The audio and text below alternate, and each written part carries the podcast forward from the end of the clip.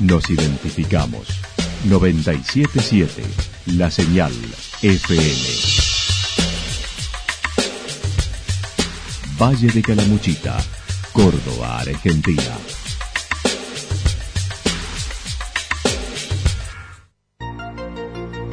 El más completo resumen de las noticias de la región, encontralos todos los días a las 12 y 30, a las 16 y a las 22 horas.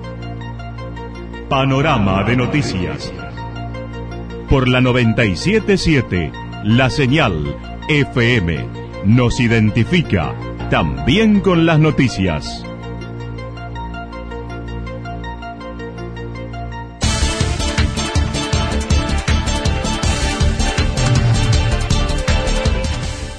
A esta hora hacemos un repaso por el panorama regional de noticias con los siguientes títulos. Siguen los inconvenientes para pagar sueldos en Villa General Belgrano y resienten algunas áreas.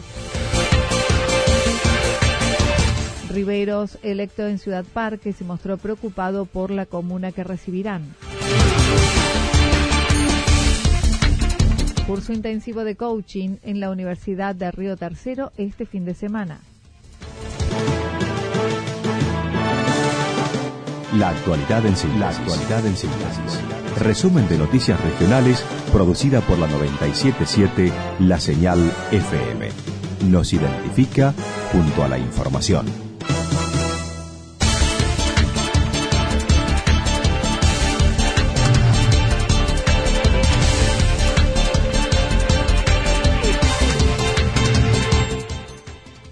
Siguen los inconvenientes para pagar sueldos en Villa General Belgrano y se resienten algunas áreas.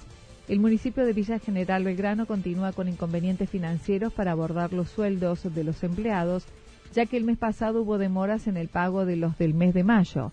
Ahora se acordó abonar el aguinaldo desdoblado, entregando ya la primera cuota, pero no pudiendo hacerlo con el sueldo completo de junio, haciéndolo solo en pagos parciales en todos los sectores. Así lo manifestó el secretario de Gobierno. Fuimos en ese, en ese programa mientras resolvemos el tema financiero que estamos atravesando. Cumplió la semana pasada con esa cuota del pago de aguinaldo y en esta semana comenzamos a pagar sueldos eh, ante la imposibilidad de contar con, con todo el dinero de la nómina, que son aproximadamente unos 6 millones de pesos. La decisión también la habíamos adelantado que íbamos a hacer de los pagos parciales hasta salir de esta situación a, todo el, a todos los sectores del municipio, que son más de 300 agentes municipales, sin eh, perjudicar o beneficiar a algún en particular en esta circunstancia, ¿no? Ante esta situación, algunas áreas han resentido su atención por asambleas, pero no suspendido su totalidad. En el caso de enfermeras y de los responsables de las cuatro guarderías. Guillermo Friedrich dijo se resolvió con restricciones. Clara, digamos, por lo menos para nosotros y, en la relación que tenemos con cada uno de los responsables del área. No, no obstante ello, en algunas áreas están en una situación de asamblea, evaluando el, día a día de esta, de esta, circunstancia y eso hace que algún servicio pueda estar eh, resentido, aunque no suspendido. En lo que hace al servicio de salud es normal, no así en el caso de las enfermeras, que se encuentra resentido. Mencionó se adeudan los sueldos parciales de junio en un 50% y en esta semana y la próxima buscarán saldar aguinaldo en su segunda cuota, mientras en agosto esperan ingresen los pagos de gobierno provincial pendientes.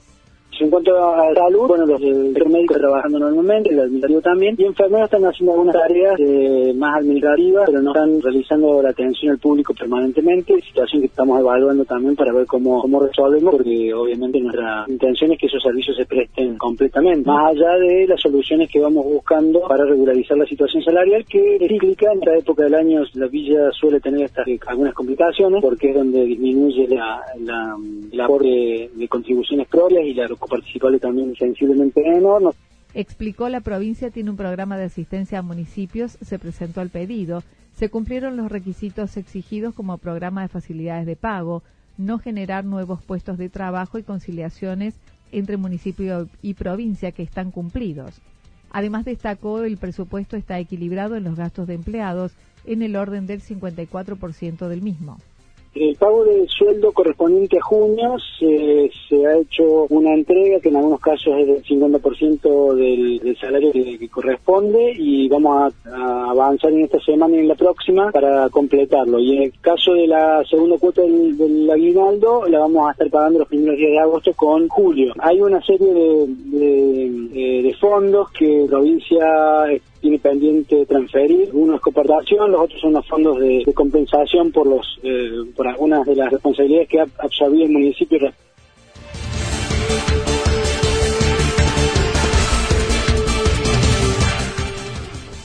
Riveros, electo en Ciudad Parque, se mostró preocupado por la comuna que recibirán. Cuando aún restan cinco meses para la asunción de las nuevas autoridades en la comuna de Villa Ciudad Parque, el jefe comunal electo plantea algunas inquietudes productos de esa transición. Pablo Riveros aseguró que la decisión de adelantarlas fue del jefe comunal siguiendo la orden del partido, lo que se suma a su dificultad para actuar como secretario comunal como debe hacerlo hasta diciembre adelantar las elecciones fue de nuestro jefe comunal, donde en una resolución adelanta las elecciones al 12 de mayo, siguiendo una especie de, orden de provincial, ¿no? Por lo tanto, a partir de ese momento, bueno, un hecho electoral supone que puede ganar uno u otra, otro partido. En este caso fuimos ganadores nosotros y se empieza a generar, como decías vos, un largo periodo de transición donde ya de por sí la relación en términos institucionales no es buena, en el sentido que como secretario de la comuna no, me han dejado ejercer en ningún momento mi cargo. Manifestó hubo modificaciones en empleados comunales, gastos no habituales y ausencia por dos años de la Asamblea Ordinaria, generando dudas en los presupuestos y partidas usadas la situación de revista de, muchos empleados de la comuna, acciones de gobierno que tienden a, sobregastar, digamos, recursos con el solo propósito de perjudicar la gestión siguiente, digamos, ¿no? Esta situación nosotros la vemos en el marco de la derrota que ha tenido el, actual actual gestión comunal y bueno, y esto lo termina de lo termina de redondear y la gota que rebalsa el vaso es que ya es el segundo año consecutivo que no se realiza la asamblea ordinaria que estipula la ley 81 102 como obligatoria para las comunas. Se suma otra inquietud que está relacionada con una resolución del 30 de mayo firmada por Héctor Polcan, donde fija la fecha del 21 de noviembre para consultar diferentes áreas de gobierno y el estado de cuentas. El actual secretario por la minoría manifestó se reunieron en dos oportunidades, una de ellas donde le presentó la resolución antes mencionada. Nos juntamos en dos oportunidades, una a los días de la elección y la otra hace unas dos semanas atrás más o menos, donde me presentó la resolución esa consumada de fecha 30 de mayo. Fundamentalmente lo que vengo hablando con él y el cual le he presentado una nota también es la importancia de la realización de la asamblea ordinaria, ¿no? que me parece que es un hecho importante, el cual siempre yo le digo a él que es una oportunidad para él mismo poder congregar a la, a la comunidad y decirle lo que está haciendo. Sus argumentos se sostienen en que tampoco funciona el Tribunal de Cuentas como corresponde antes de que se generen los gastos, sino después. Finalmente, y en lo referido a la decisión de presentar ayer públicamente la decisión de algunos intendentes, jefes comunales, dirigentes de Calamuchita por la fórmula Fernández Fernández, Rivero sostuvo que ese encuentro será beneficioso para trabajar temas como turismo, seguridad, educación regionalmente, al margen del resultado político cuestiones que hay que trabajar conjuntamente, por lo menos esa es nuestra visión, que a mí me parece que el tema turístico, tema de seguridad y tema salud son temas para tratar regionalmente, o sea, más allá de lo que cada comuna o municipio pueda ir haciendo, me parece que son temas que trascienden las comunas y los municipios y que se debe trabajar a nivel regional. Y este tipo de actividades, este tipo de reuniones, este tipo de, de acercamientos electorales nos permiten también poder trabajar todas esas cosas o poder dar un puntapié para trabajar todas esas cosas, así que también lo veo positivo en ese sentido.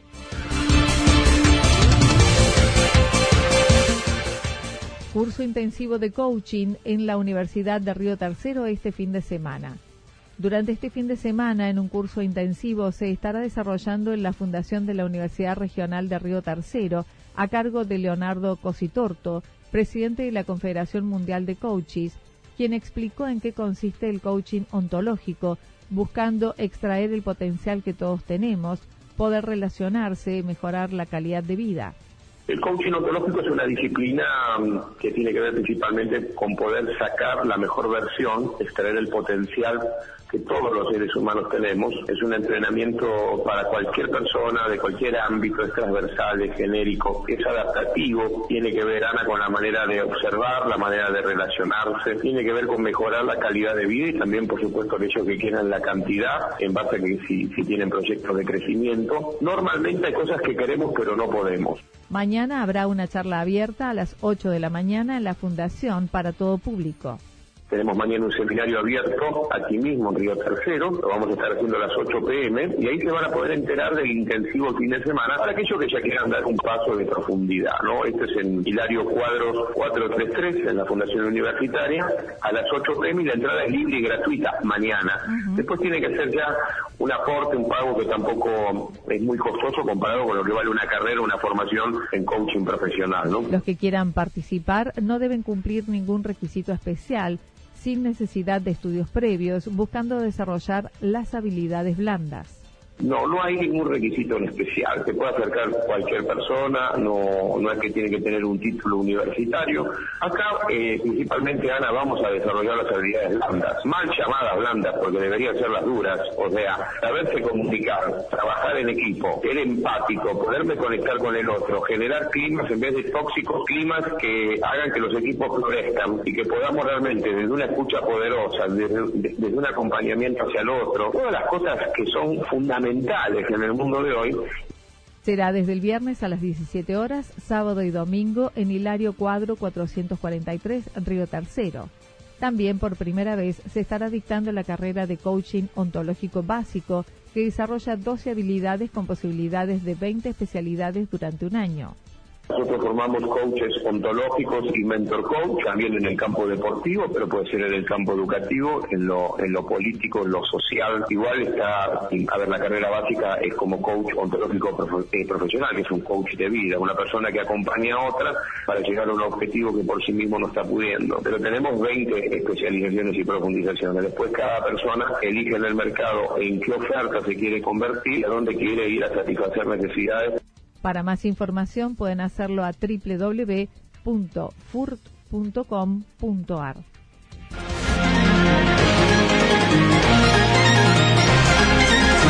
Toda la información regional actualizada día tras día. Usted puede repasarla durante toda la jornada en www.fm977.com.ar. La señal FM nos identifica también en Internet.